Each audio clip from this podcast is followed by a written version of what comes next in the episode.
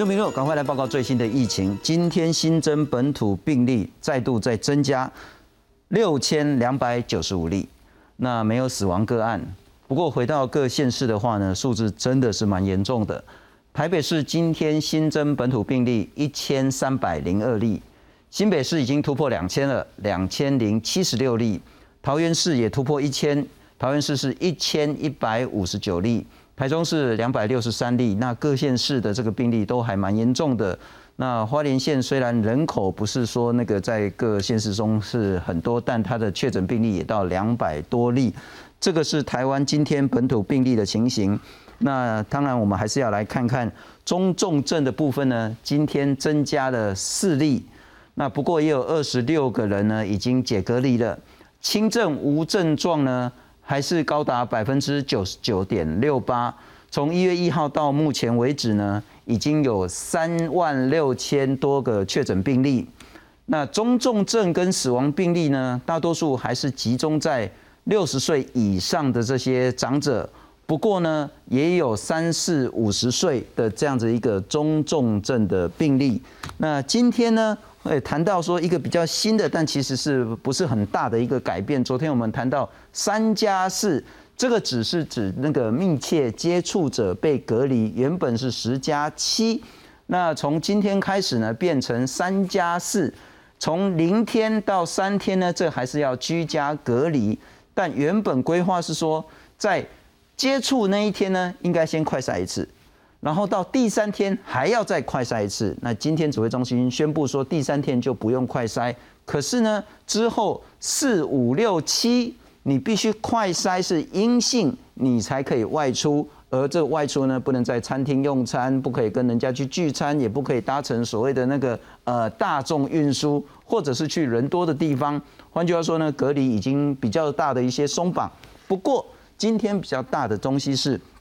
台北市跟新北市政府认为这样还是太严，理由很简单，因为地方已经没有能量去做更多的疫调、更多的框列、更多的隔离，因此双北市都认为说，能不能呢？哈，不要三加七，从第零天开始呢，就是你快筛阴性就不要隔离。今天再来好好谈一下，包括隔离政策，包括接下来的疫情疫情分析。当然，我们今天也会在讨论到。包括说轻症无症状的人，当你在居家照护，你如何发现自己是否有可能病情急转直下变成中重症？有没有办法事前知道？特别是小孩子这一部分。介绍三位特别来宾，特别感谢是台大急诊医学科的教授李建章李皮李老师，你好。哎，主持人好，各位观众大家好，非常谢谢李医师。再来欢迎是英国的注册医师叶庭宇叶医师，你好。主持人好，大家好。感染科的医师林世碧孔医师，新中好，各位观众大家好。还是先来看看今天的最新疫情。国内新冠本土疫情持续飙升，周二新增六千两百九十五例，再创单日确诊新高，全台二十二县市均有确诊。其中以新北市确诊首度突破两千人，达两千零七十六例；台北市、桃园市病例数也双双破千例。疫情指挥中心指挥官陈时中表示，全台高风险县市再增加宜兰及花莲两县市，总计有八县市。高风险县市都是根据哈每一周的一个相关的哈疫疫情的情况，那随时在调整。另外新增四例中症患者，年龄从六十多岁到八十多岁都有，总共三女一男，其中一人打过两剂疫苗，三人打过三剂疫苗，都使用瑞德西韦治疗中。血氧大概低于百分之九十四，哈，那三位有肺炎，那一位哈没有明显的肺炎，那使用的药物都是瑞德西韦。随着确诊人数越来越多，指挥中心也放宽居家隔离措施。从二十六号起，采用三加四新制，也就是前三天为居家隔离，民众需在刚被框列时快筛一次；第四到第七天自主防疫期间，快筛阴性才可以外出工作或采买，也禁止餐厅内用，外出要全程戴口罩。地方卫生局最多会提供五支快筛剂。快筛试剂的发放的问题的部分，我们会由这个隔离所在地的地方政府来发放啊，所以根据我们刚刚的这个。办法，就是会总共发五支。至于周末登场的四季二专统测，虽然不开放染疫者应试，但是居家隔离四天自主防疫的考生仍可在隔离市场应试。陈时中表示，轻症居家照护者如果有适当隔离分流，不反对开放应试，但整体仍要看教育部对考场的规划。记者赖淑明、蒋龙祥特报道。李皮，我先请教你哈，如果看待现在这整个疫情发展，那其实真的是节节高升了！哈，这疫情真的是呃一直往不好的方向在走。那当然，我们昨天也谈到说，预估可能三百五十万甚至到五百万的人确诊。那如果我们用所谓的那个中重症的比例，甚至致死率的话，恐怕那个是台湾很大的一个压力。是，还是继续往上？对，这个我们啊可以从我跟关这个做了一个图哈。可以看到这个蓝色图，事实上是这个韩国的一个曲线了哈。然后这个呃橘色的图是一个纽西兰的曲线，所以大家都知道说啊，这一个爆发到一个结束呢，大概要三到四个月的时间。我们现在台湾才走到这里而已，所以台湾的人口大概是韩国一半再少一点嘛。所以你可以预期呢，如果我们跟韩国一样，现在打疫苗到百分之八十，那我们到它的峰值大概就是三十万每天这样的一个人数感染都有可能。所以这个是我们要去去估算它的量能。那在韩国的经验里面呢，它到最后百分之三哦，是可能是一个重症。所以这就提供我们一个初步去估算说我们要多少的一个住院还有 ICU 的一个数字。哦，所以我想说这些要超前部署，就是要先把这个数字准备好、盘点好，然后我们用这个风险分级的一个情况，随时是提高升级，不然这样子一个爆发的话呢，啊，做一种被动式的反应呢，很很可能我们会产生一个叫医疗崩塌。这个量能是没有办法去负担。我们当然都不希望最后台湾是这样结果，但如果料敌从宽的话，您认为，呃，这不是危言耸听？第一个，呃，每天的新增确诊三十万，对，是。第二个，这个时间如果从现在开始算了哈，对，从我不晓得应该从一月一号还是从四月一号开始算，至少再拖个两三个月以上。是的，是的。对，这个从是韩国跟纽西兰的经验来看的话，这样的一个曲线的一个动态呢，是可以这样子合理的去做一个推估了。对，我们先不谈最差的情形，现在的情形，今天确诊了六千两百九十五例，百分之九十九点七都是轻症无症状。但回到台大的急诊室的情形，现在状况是什么？台大急诊室啊，这几天的话，因为这个。啊，是还在我们可控制的范围之内啦，也谢谢中正区或是附近的很多民众的一个配合，然后并没有产生这个呃爆量的一个情况这样子，然后，但是我想这个才现在这个才刚开始而已，好，所以我想往后走的话，呃，应该这些情况都要先准备好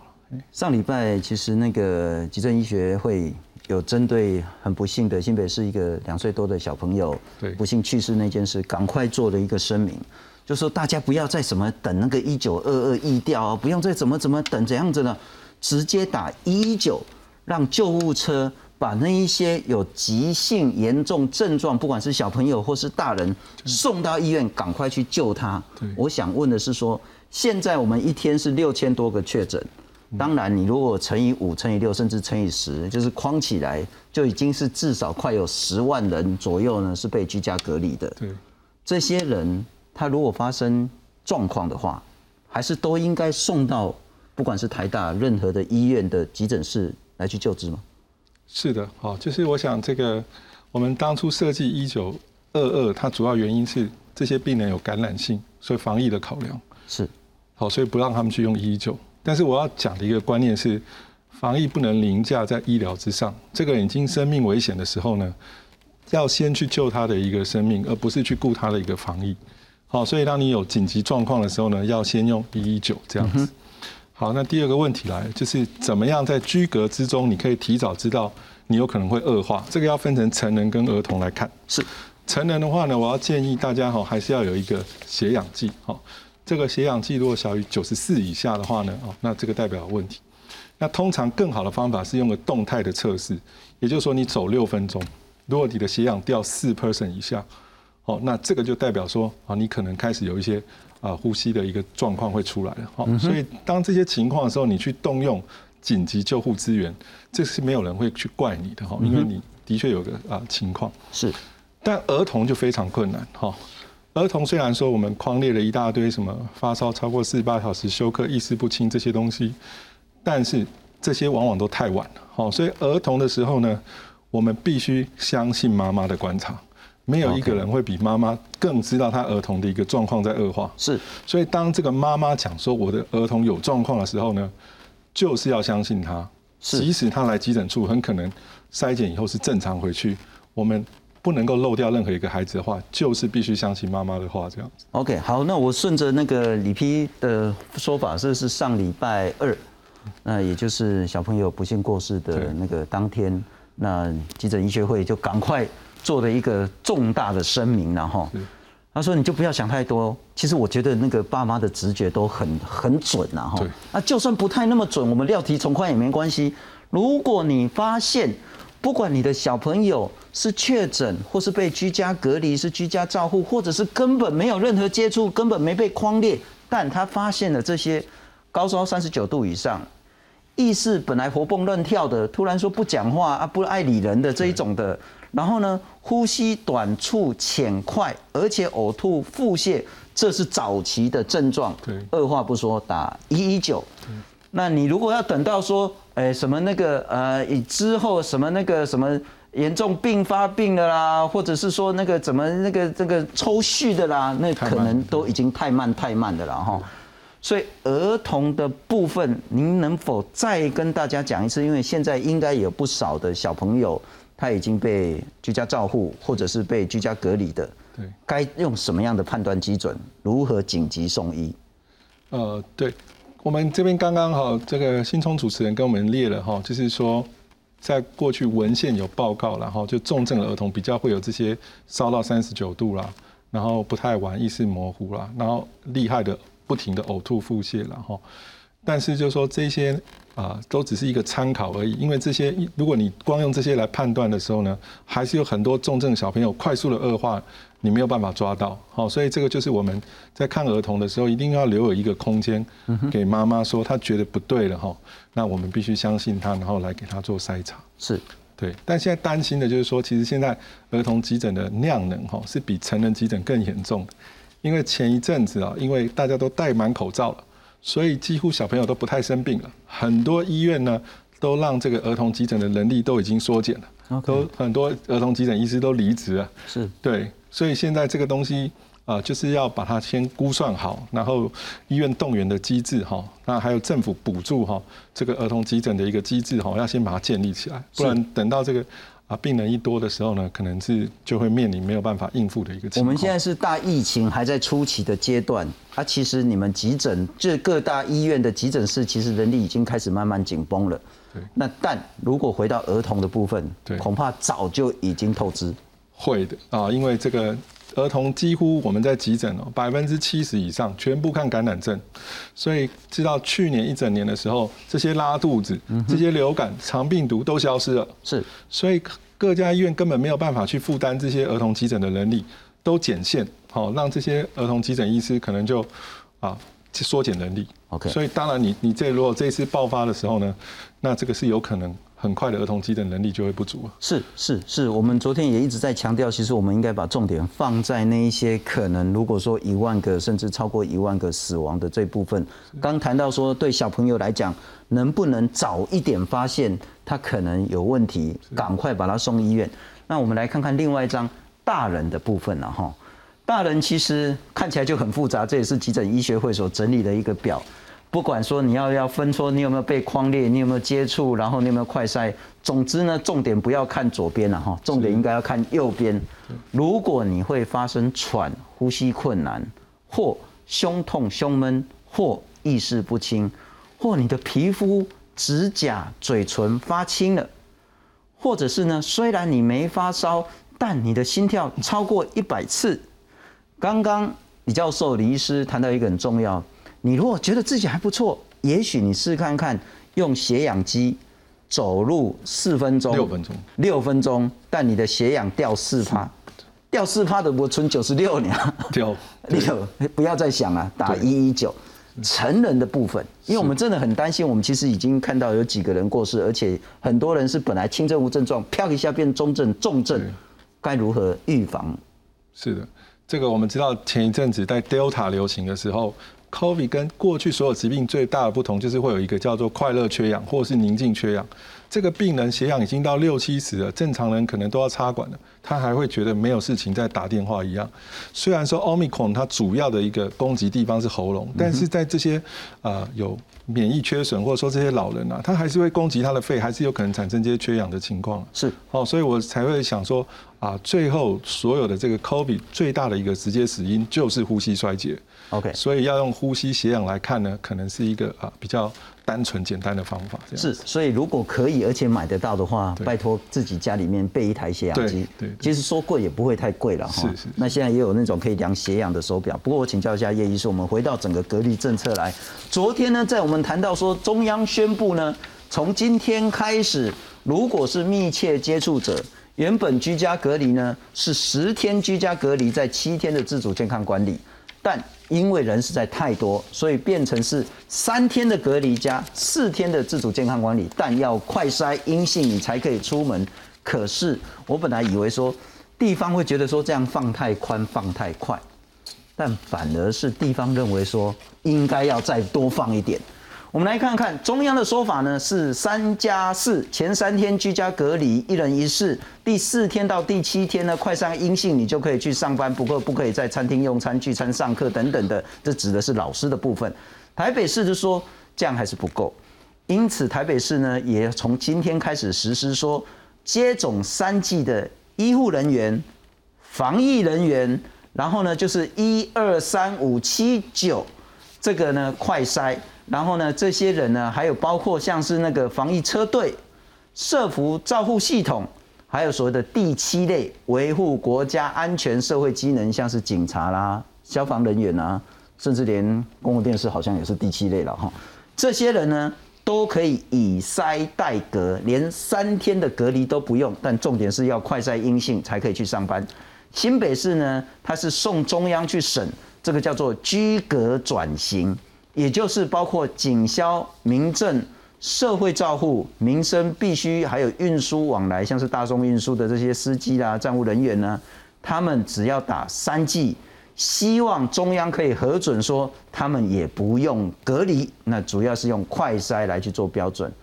外国会这样放吗？OK，所以我们要来看，就是是哪一种的的居隔。OK 所以居隔有分两种，一种是看它的潜伏期，所以这就是三加四的一个科学理论。因为这个潜伏期大概是七十三个小时到七十二个小时之间，然后你就是也就是说你等了三天之后，你能够验出来的比例会大幅的拉高，所以这个是密切接触者之后的居隔检疫。那在于这个自我隔离的部分是针对于这个确诊者，所以这两边的定义会有一点不大一样。那这边的话是针对这个密切接触者的部分，那密切接触者的部分在其他国家很前期的时候，最宽的、最严格的标准是抓十四天，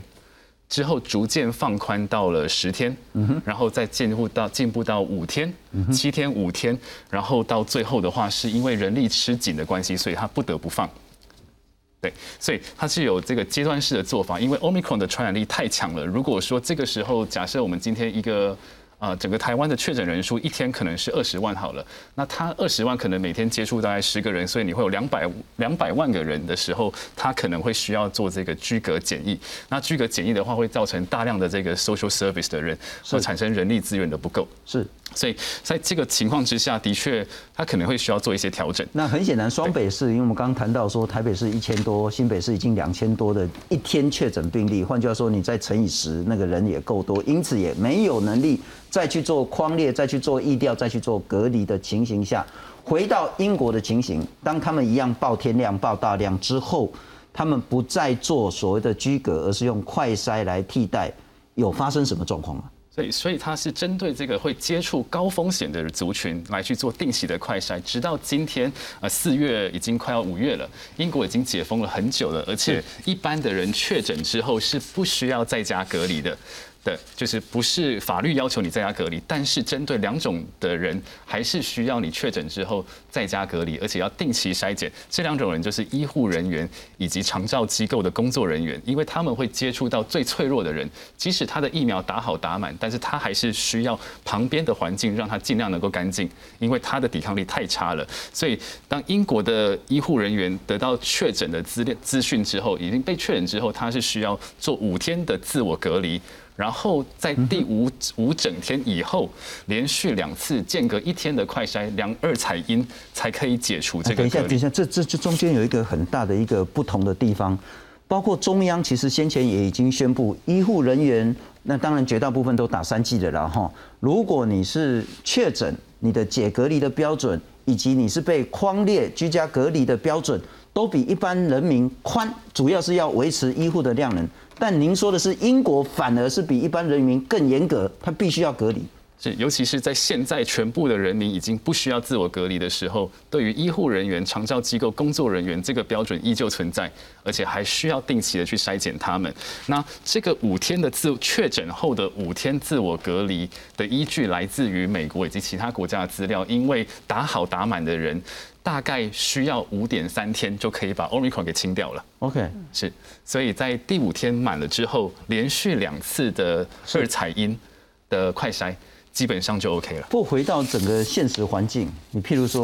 我拍写李教授了哈，我如果被我如果确诊，那李教授今天那现在的标准是不用了，以前的标准他来上我节目，他就必须要被隔离。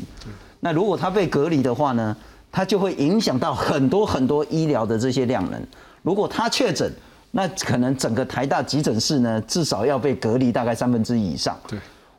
那就垮掉了。因此，我们为了维持医疗量能，我们用比较宽松，这可能是势在必行。但您要讲的是说，在台湾现实环境下，是否我们的轻重缓急可以再更细腻的切分？急诊室让它维持最大的量能。是，那所以即使英国在现在针对医医疗人员两次定期的筛检。好，那这个是筛检有筛检的部分，可以是阴性，可以是阳性。是。那对于筛检阴性但是有密切接触确诊者的人，有另外一个规定，是建议他们不要接触到这个所谓的临床脆弱族群，在他们的工作尽量把他们的接触跟这些临床脆弱族群给拉开来，直到他们已经确定没有染疫为止。回到台湾的脉络，您是否要说的是？包括台湾这一些长照机构的医护人员，这些防疫人员，这些不管是厨工或者是这些服务人员，乃至于像是肾脏洗肾的这些照顾他们病患的这些医护相关人员，乃至于癌症病房的这些医护相关人员，恐怕就得提醒双北市政府跟中央，不必然一定要比照全部的医护。全部都是以筛代隔，他们反而要用更严格的标准来去对待他们，有不一样的风险值。孔孔医师，你怎么看待？我们需要这么细腻的去做这件事吗？因为我们医护的这个以筛代隔才刚刚以双北为主先试行推出嘛，哦，是，所以我觉得特别是教学医院这种脆弱的病人会特别多。那所以我觉得这其实都是在非常多感染的时候，一定要做出一些调整。那国外给我们经验，就是在 Omicron 真的大爆发的时候，人力会受到影响。嗯哼。那那种的，比方说像急诊这种，就是还好了，他来来去去嘛。可是像是有一些血液科病房，哦，那种哇，慢性照顾的，他真的是脆弱中的脆弱的这种。那真的，即使在这么大流行的时候，我觉得我们还是要如同叶医师刚刚说的，非常小心的保护他们。然后这里可以稍微插一句话，我我这两天看到最高兴的一个报告，就是花莲的护理之家六十几个人染疫啊，是这些几乎八成以上是中风，而且有多重慢性病。那这件事其实我之前也有跟信聪说，我很担心这件事嘛。是，他们是四月十三号确诊的，哎，已经超过十天了。这六十几个人今天有一个很好的新闻，他们一个重症都没有，那令人很惊讶，因为花莲其实施打疫苗在我们台湾是水准以下。那可是今天就有花莲的人员跟大家报告，这些老人家，嗯哼，九十四 percent 都打满三剂，是，然后九十六 percent 打满两剂，他们一个重症都没有。花花莲目前虽然刚刚说是，呃，比较严重的县市啊，一千三百零四案例，一个重症。一个进加护病房都没有，我觉得这非常值得大家参考。我也希望维持，而且我们上次也有谈到细致的长照机构，对，上次也有很多人确诊，嗯，但看起来也绝大部分都是轻症无症状，嗯，这也是一个比较好的讯息了哈。但是我先请教一下李教授，刚我们谈到我们现在的整个政策，特别是双北了哈，对待医护就希望维持最大的量能，就算你确诊，解隔离的标准也放宽，就算你被框列隔离。我们解隔呢，也是说用筛代替隔离，这个方向你是否支持？第二个是否需要像叶医师所说的，大方向支持，可是细的照顾肠照的、照顾起肾的、照顾癌症的呢，需要再另外切出来。是的，我觉得这个大方向哈，我是支持，然后需要去顾虑到叶医师讲的这些哈，病人为中心的一个思考呢，也是很必要的哈。但是我要讲说，现在这个隔离的。政策哈变化太大太复杂，没有一个逻辑性。未来即使这个政策很好哈，即使是我这个医护人员，我要来上这个节目，我都还要去准备、去复习、去读的时候呢，未来这个可能会执行力执不执行不不动。所以我就是建议说，这个哈隔离政策要有一个逻辑。好，那我用这个美国隔离政策的一个逻辑给大家看。好，它逻辑是什么呢？我们先把最严重的，哦，你确诊，哦，是有人，这个就是一定要十天嘛，对不对？最轻的就是你接触了，可是你打满三剂，或者是你打满两剂，可是在六个月之内，这个是你有保护力的。这个是就口罩戴好戴满不用管。你先把这两群拉出来以后呢，中间好，如果说你这个是确诊，可是你是完全没有症状，或者是你退烧满二十四小时，就可以退下五加五，隔离五天以后再自己戴好戴满口罩五天。如果你是这个最轻的，打满三剂，或者是说两剂超过六个月，哦，比如说你没有打疫苗，或者是说你这个打疫苗呢，啊，超过两剂，但是超过六个月以上，是，或者是说你是这当中的 test 有阳性了，那你就升级变成五加五，OK，所以它就是有一个逻辑在这个地方，所以这样子啊，我们在工作第一线工作的人呢，才有办法知道说啊，应该怎么样去做这样子，是。不过我们也来看看，呃，双北市对中央这个三加四的隔离政策呢，有一些比较不一样的想法。新北市二十六号新增本土确诊人数再创新高，有两千零七十六例。虽然中央推出新的确诊接触者居隔政策三加四，不过新北市政府认为确诊人数增加速度太快，行政作业还是无法跟上，向中央提出居隔转型事办草案。相较中央现行规定，新北规划让确诊者同住家人及亲密接触者快筛，快筛阴性者采取居家快筛七天与自主健康管理。没必要都别当出门，没必要都不要去做任何事。所以其实居家快筛加自主健康的监测里面最大的用意是，请大家不要啪啪走。庄表示已经收到公文，不过担忧没有隔离三天会有病毒外漏风险。第零天那检验是那个快筛阴性，那就可以外出。那以这样子来讲，其实那个漏出来的病人算蛮多的，好，那对社会的风险就相对的大。居格转型啊，七天如果做的都到位的话，那露出来的是一模一样多了哈，跟三加四会是一样的。台北市长柯文哲也对此表示，可以理解新北市提出试办的原因，因为确诊人数增加速度过快，不能让防疫体系崩溃。台北市目前打算将疫苗接种分类第一。二三五七类的人员以筛代隔，以维持防疫与城市运作能量。如果真的超过医疗检验量能负荷，台北市将不易调、不框列，重点放在重症治疗，甚至不排除软性封城。我会先把医院的医疗量能先控制住，哈，控制住，至少不会说有病到医院，哦，没有没有床可以用。必要的话，哈，我们还是会软性封城的，哈。台北市二十六号新增一千三百零二例本土病例，柯文哲预测台北市如果没有做任何动作，五月四号将会达到五千例，五月七号将会达到一万例。台北市也简化确诊处理流程批下确诊民众会收到简讯通知，填写问卷，系统会依照问卷内容产出名单，经检核后自动发送关怀简讯。卫生局会视状况送医院与检疫所隔离治疗，或是居家照护，希望能够加快确诊案例的处理速度。就张雄、陈立峰台北报道。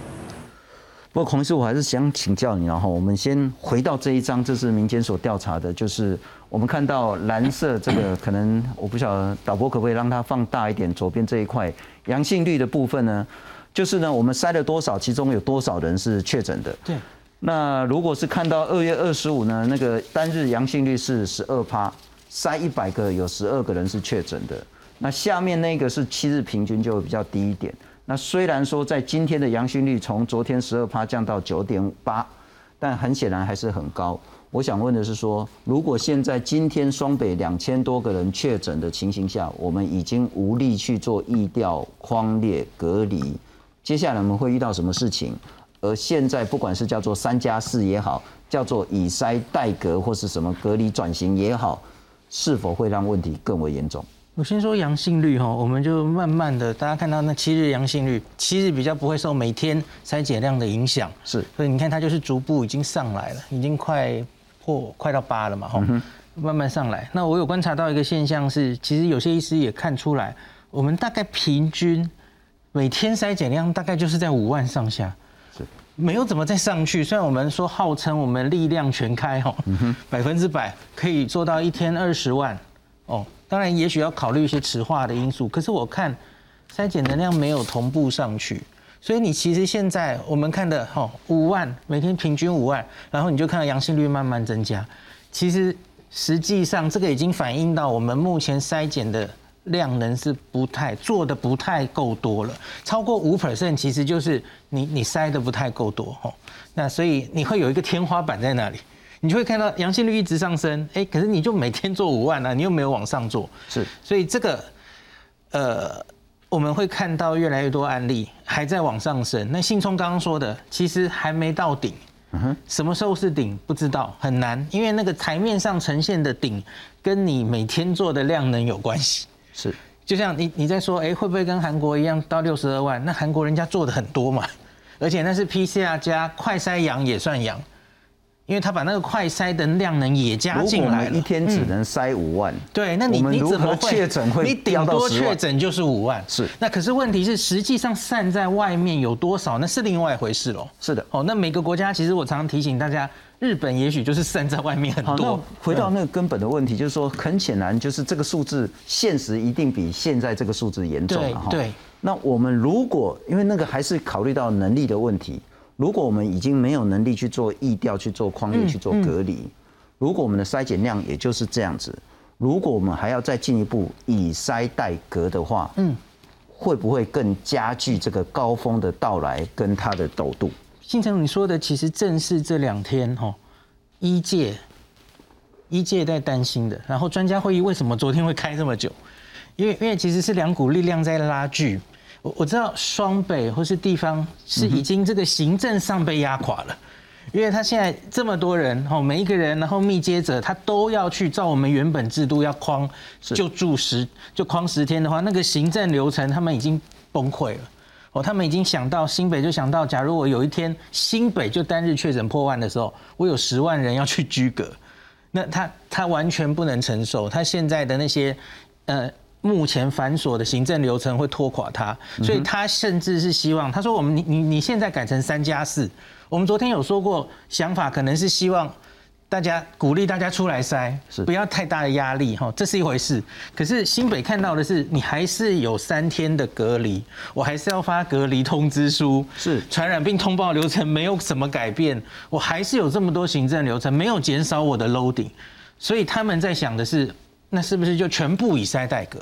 好，可是医界在想的是，就如同您刚刚看到的，其实阳性率日渐上升，所有在前线工作的人员，我当然也收到很多回馈，都已经感受到这一波快要来了，已经感受到压力了。是，而这时候做这件事，其实你就是增加病人散出去的机会，所以我们就要问：那我们知道高峰在前面，那我们到底准备做好了没？我们其实很多方面也许准备都还没有做好哦，比方说疫苗打的不够多，这已经讲到烂了。第二个是你你这些所有的 SOP 轻重症分流顺不顺？居家照护做的顺不顺？那现在居隔这里其实也还没顺完。那然后其实今天这个我昨天没有修这张表哦，这张就是部长所谓的说，因为专家会议也有讨论到这个方案，因为现在就说我们是不是隔零天就好？然后一个方案是三天嘛，哈，是。那这个其实是照日本这个传染病研究所他们去做的，哈，他们特地比较 Delta 跟对不起啊 Alpha 跟 Omicron，你接触几天后，你可以确诊出他在第几天确诊，这就是潜伏期啦。哈。是。那部长一直说的，假如在前三天，我们现在是抓三天嘛，前三天你会有五十三 percent 的人发病，这是日本的资料哦。那你假如进入第四天，哦，到七十，第五天到八十二，那这是现在这个三加四成立的，嗯哼，他们据以批准的标准，因为你看我们后面四天还是在做。做那个快筛，所以你到第六天的话，你其实可以抓到九成的人，是就不会漏掉太多哈。那可是假如你现在就哎零天就让大家有机会可以出来，你不用强制隔离他的话，哇，你这前三天就漏了一半，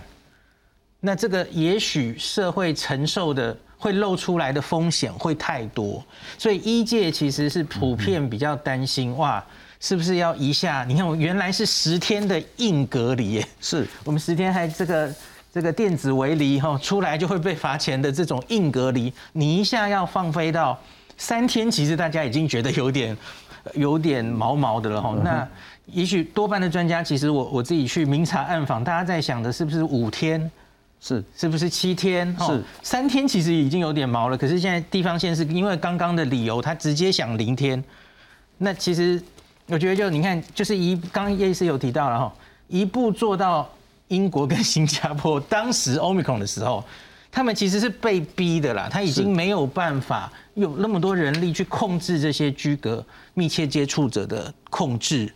然后呢，那可是你要知道这一些东西，他们其实现在都是没有强制性的。嗯哼，就是你看美国刚刚学长有说五天。可它其实都是一个 CDC 的建议，是，然后都没有强制性，不是那种把人民哦呃电子围篱关起来，不是说你出来打个篮球罚你一百五十万这样子。他他非常的就是就是相信人民了啦。其实你那时候也管不了了，当你确诊那么多的时候，就是能控制在一定的范围内减害。我们常讲减害嘛哈。那英国其实也是，你看就是有打疫苗的，就像侯市长现在说想要。推的这个转型，他就说打满疫苗的人，我们是就直接让他免隔离了哦。然后像新加坡也是，就建议你是不是就每天做快筛就可以正常外出。其实这就是看国外嘛。可是我们能不能在现在这个阶段就一步跳到这些欧美国家，他们已经经过 Omicron 的海啸，那么多确诊已经没办法管之后的这个做法，我觉得这个跟。民众的认知，OK，民众做不做得到，是我觉得都有关系。好，那就要请教叶医师了哈。我们如果一步要跳到其他的国家的那个地步的话，到底是不是给摔逃鬼新的鬼，还是可能会摔断腿？不过我们可能很重要是要看您这个资料，呃，包括香港、南韩、新加坡、纽西兰、澳洲等等，他们每百万人的因为 COVID 的死亡人数在一天之内。看到最可怕的那一条线，当然就是香港了哈。那躺在下面，我们希望学的呢，包括是澳洲，包括纽西兰，甚至包括说新加坡等等的。两个问题请教：我们现在如果做什么或不做什么，会变成哪一条曲线？第二个，我们现在刚刚谈都说三加四是有一点迫于无奈。但可能双北的无奈挫折感更大，所以他们希望除了三加四呢，再放宽，变成也许叫零加七这样子。但这样子又会让哪台湾落到哪一条线？我们来看看其他国家在现在如何去处理包括密切接触者的隔离问题。暌违两年，南韩上周解除大部分的社交距离，包含取消婚礼、演唱会等大型活动的人数限制。南韩二十五号更将新冠病毒从一级传染病降为二级。不过，事实上，南韩才刚度过确诊高峰期，三月时单日确诊一度飙升到六十二万人。旅韩的赖俊良也在当时确诊，因此他必须居家隔离七天。而他一个人住，没同住者的问题。但即使有同住者，也无需强制隔离。同住者不需要隔离，但是他是建议你，如果你同住者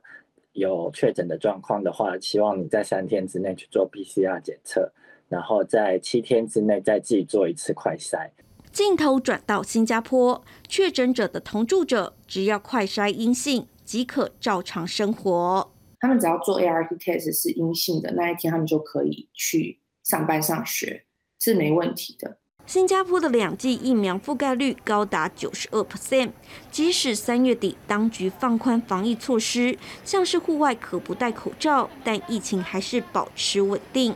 新加坡国立大学苏瑞福工卫学院副院长古阿列认为，关键在于人口免疫力，这主要来自接种疫苗以及 Delta 和 Omicron 疫情的大量感染。另外，新加坡也调整疾病爆发应对系统等级，将橙色警示调降到黄色，代表要一步步回到正常生活。记者综合报道。哦，也是，当然台湾是，特别是双北是迫于无奈想要放宽，可是放宽会导致什么结果？而根据其他国家的这些死亡人数，我们又该怎么办？所以，我们来看这一次的这个天堂好了。那我们先来回到英国的一个流病曲线图。嗯哼，所以他在这一次的时候，之前是遭遇到 Delta，最早是 Alpha，Delta 到 Omicron 的时候，前第一波是 BA one，然后第二波小波是 BA two，那因为 BA two 的传染力又再比 BA one 稍微再高一点点，但是也很快的就往下降下去了。那他在他只做了两件事情，第一个是在 Omicron 上去的时候，先加速打了第三剂，以及开始颁布了室内口罩令，这是有法则的口罩令。但是他很快的时间，在一月二十七号就把室内口罩令解除。而且很快的也全部解封的原因，其实是有两个主要的原因。第一个，他做了一个监测，就是针对确诊住院者跟使用呼吸器的人数到底有没有关系。我们看到 Alpha 的时候，这个呼吸器使用了非常多，当初的英国崩溃的很严重，而且死亡死伤的蛮严重的。那随着疫苗的施打，Delta 的时候就已经没有看到这个 Alpha 的一个危险。虽然说在图表上面看起来这个波不是那么的高，但是以呼吸器的使用率来说是非常恐怖的，因为它高达了好几千。但是到 Omicron 的时候，它持续的监测。病例数持续的上升，持续的在确诊者看到他们有住院者看到确诊，但是发现一件事情，很多在医院的确诊者跟 COVID 一点关系都没有。比如说骨折，只是刚刚好有 Omicron，那这样这样子的人，呃，而且他们完全没有使用到这个重症资源，呼吸器的使用率甚至一路的往下掉。那另外一个资料是看到的是，哎，那叶医师拍写，我有打岔起来哈。我们再再看您这一张图，这个是英国的情形，在阿尔法的时候，这是去年二零二一年一月的时候，一年多前，你看到住院人数是这个这个是咖啡色，或者是这个叫什么色？红色、棕色、紫色，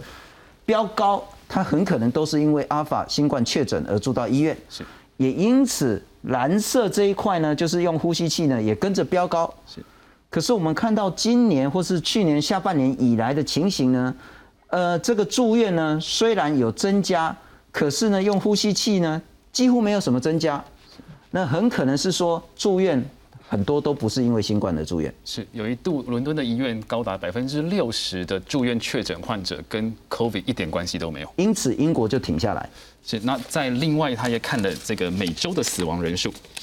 那红色这条线的是预测的死亡人数，而且这个的平均值是把 COVID 的情境排除掉了。也就是说，当这个世界没有 COVID 的时候，这个预测每个月的死亡人数会是多少？那在武汉住的时候，我们手无寸铁的面对它的时候，这这个多多超额死亡的人数是非常的多的。在 Alpha 的时候也相也相当多，但是因为逐渐有疫苗的覆盖，就整个逐渐把它压下去。在 Delta 的时候稍微多一点点，但是已经跟前两波比起来。好，非常的多了。那 Omicron 持续监测，我们看到这个地方是从去年十一月、十二月、一二月监测到的数值，是我们在英国每周的死亡人数其实低于这个预测死亡人数。为什么？英国做了什么？主要是这个所谓的群体免疫的一个概念，那就是从疫苗得到的抗体、抗体跟保护力，以及过去的这个自然感染。所以英国在遭遇到 Omicron 之前的时候，全人口的抗体阳性率高达了九十七 percent，那现在已经超过了九十九 percent。是对，所以它是一个堆叠式的免疫，而且年纪大的族群的疫苗覆盖率跟纽西很类似。听错，您说全英国？对待 Omicron 的那个体内阳呃抗体的阳性率九十九 percent，呃，是针对 COVID 的这个抗体阳性率，COVID 的现在这个时间点是九十九 percent，也就是一百个英国人里面几乎有九十九个甚至到一百个，他要么就是已经打疫苗有抗体，要么就是感染有抗体。是。所以这个不管叫做那个 Omicron 或者是什么 BA two、BA one、BA three，对英国人已经没有任何意义了。是，那目前的数字是已经高达破六成了，就是有有感染过的英国人大概是破六成。那再加上一些疫苗的覆盖，全部加总起来的话，是九十九 percent 的人验出来都有抗体。那回到英国的例子，也就是说，英国其实在更早之前，它其实已经不 care 不怕所谓的确诊人数的暴增，不怕。他怕的就是用呼吸器的人数大幅上升。是。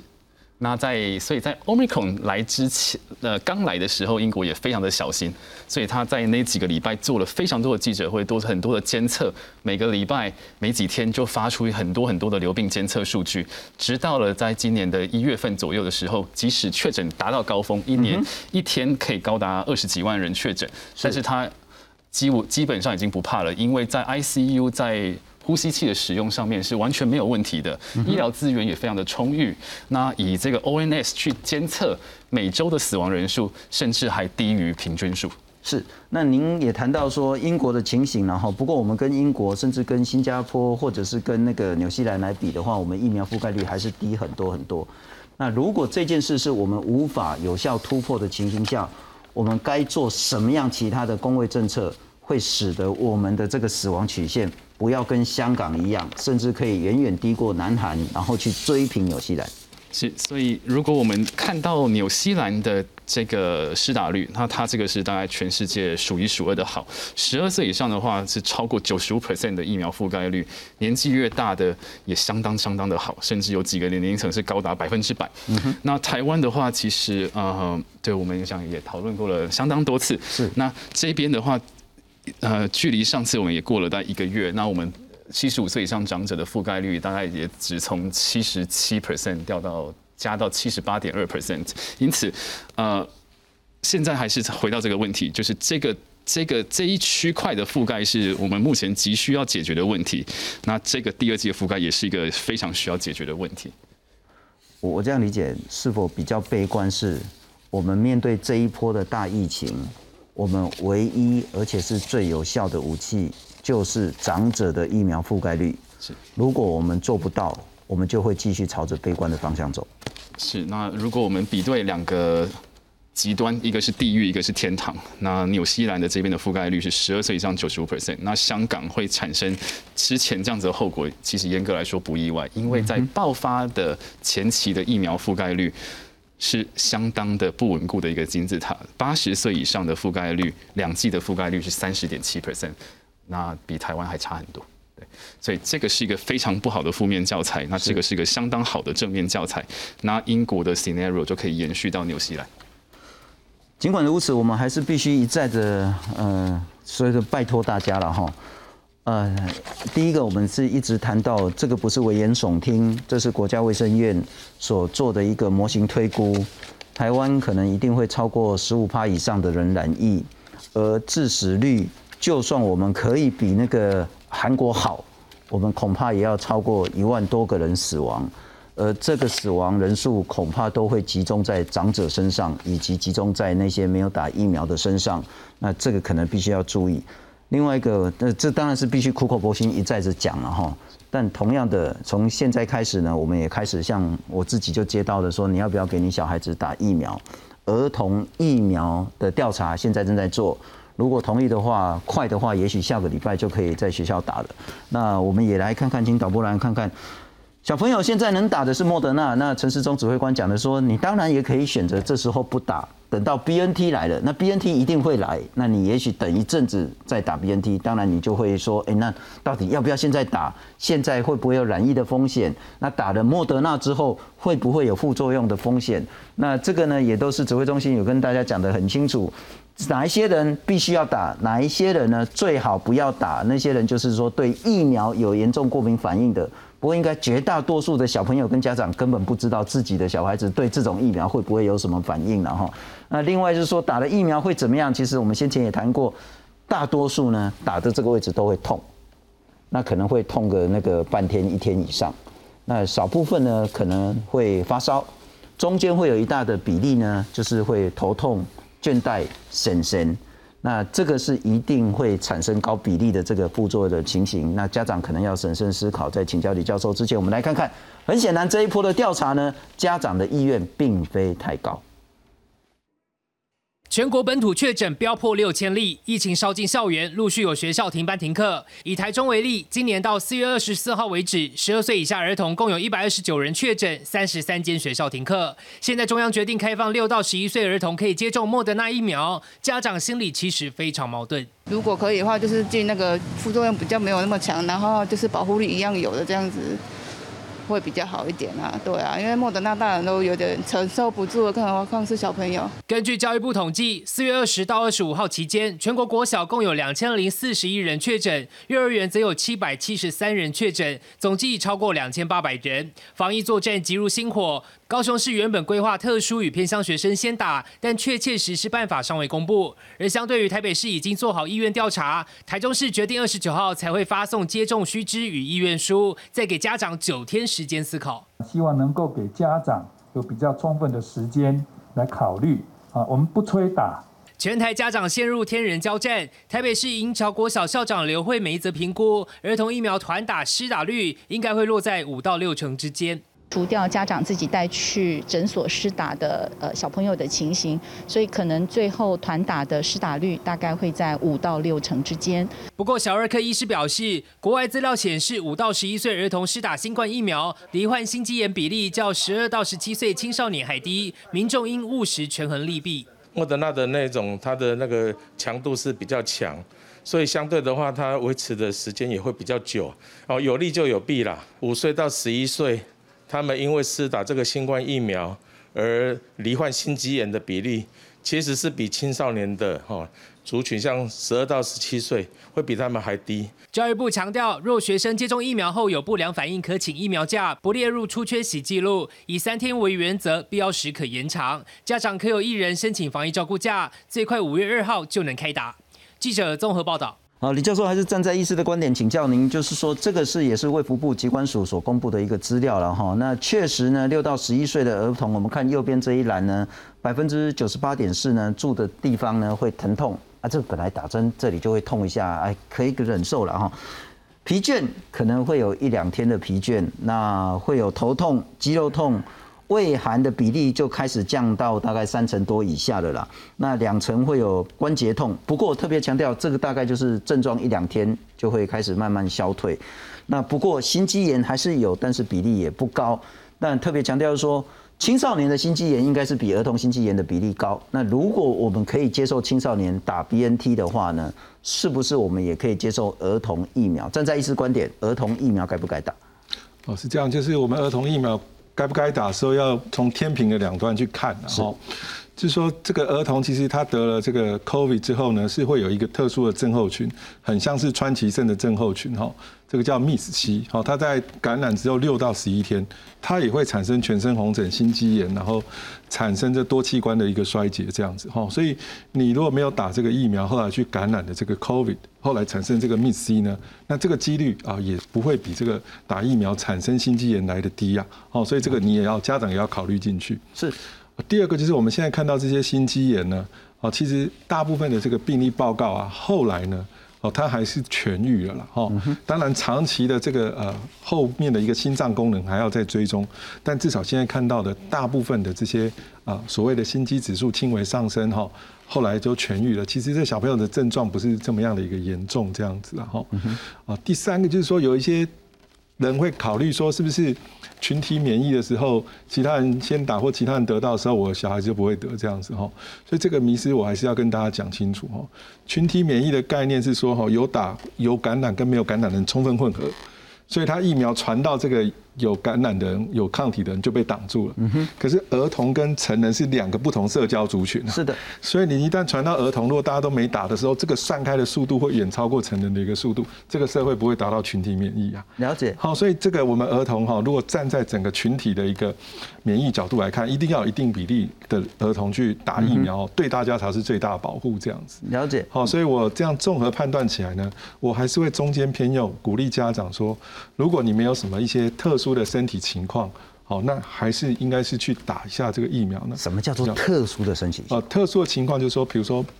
他之前打流感疫苗、打其他疫苗已经很很厉害的，叫做过敏性休克。OK，好，现在最担心的啊，疫苗会产生过敏性休克，就是说他打下去。立即很严重的过敏反应是哦，这个小朋友可能会休克，可能会昏倒，全身红疹，那种就不建议。对，这种你过去有曾经有过这种很严重过敏反应的小朋友，那这个就比较不建议。如果反而是你有先天性疾病，不管是肾脏病、糖尿病，或者是其他的疾病的话，反而您会更鼓励他们赶快去打疫苗。对啊，我这几个人我特别鼓励，就是小朋友现在越来越多第一型糖尿病是。第二个，他先天性心脏病是；第三个，我们小朋友肥胖越来越多是。这一些呢，对 COVID 来讲，抵抗力都是比较低的是。哦，所以我会鼓励这些小朋友啊，先去打。打不打疫苗，永远是天平的两端在平衡然后就是说，如果风平浪静的时候你不打，其实也没事。但现在恐怕呢，暴风雨快要来了。英国怎么思考儿童疫苗这件事，也是都鼓励吗？所以儿童疫苗的话，就正如呃李教授说的，儿童有分两种，一种是临床脆弱的。跟健康的儿童，所以健康的儿童占大多数，但是有一个少部分的是所谓的临床脆弱族群，像是先天或是后天的免疫缺乏、慢性疾病或是一些遗传性疾病等等。那这个族群的话，是英国最早开始施打五到十一岁儿童疫苗的族群，健康的他往后再去考虑了。对，那这个地方还做了一个非常细致的差异点，就在于两剂的间隔，因为担心这个健康小孩子的心肌炎，因此他把它拉到了十二周。是，但是针对这一群临床脆弱的族群，英国是缩短到八周。OK，那莫那在这个澳洲的部分也是做了类似的事情，健康的小孩子间隔是八周，不健康的小孩子的话是三或四周，决定你是打莫德纳或是呃这个 BNT。了解，BNT 三周，莫德纳四周。孔医师，你会建议现在打 BNT 还是慢一点打？不，现在打莫德纳还是慢一点打 BNT？就去五月可能会等。